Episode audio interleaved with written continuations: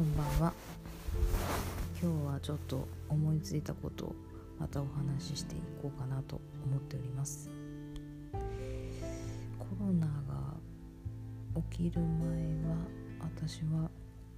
今の住んでる場所ではなくてかなり都心に近いところに住んでました。なのでお誘いが多くてやはり渋谷とか東京沿線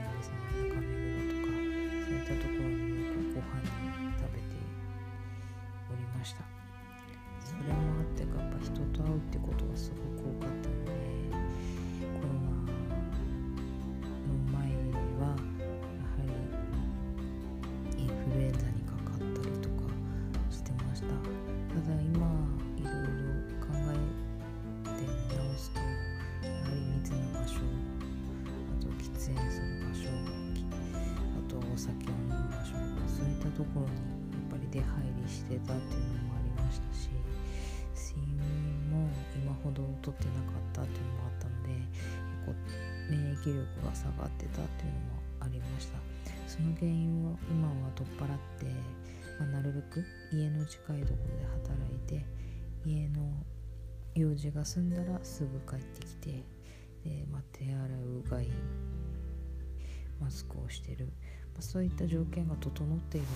で今のところはかからなくって済んでるのかなと思います。とこれから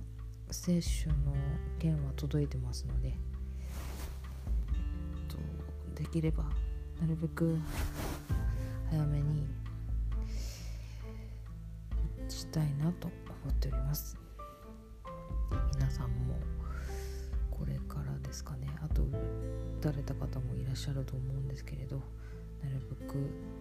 夜更かししないで睡眠はしっかりとって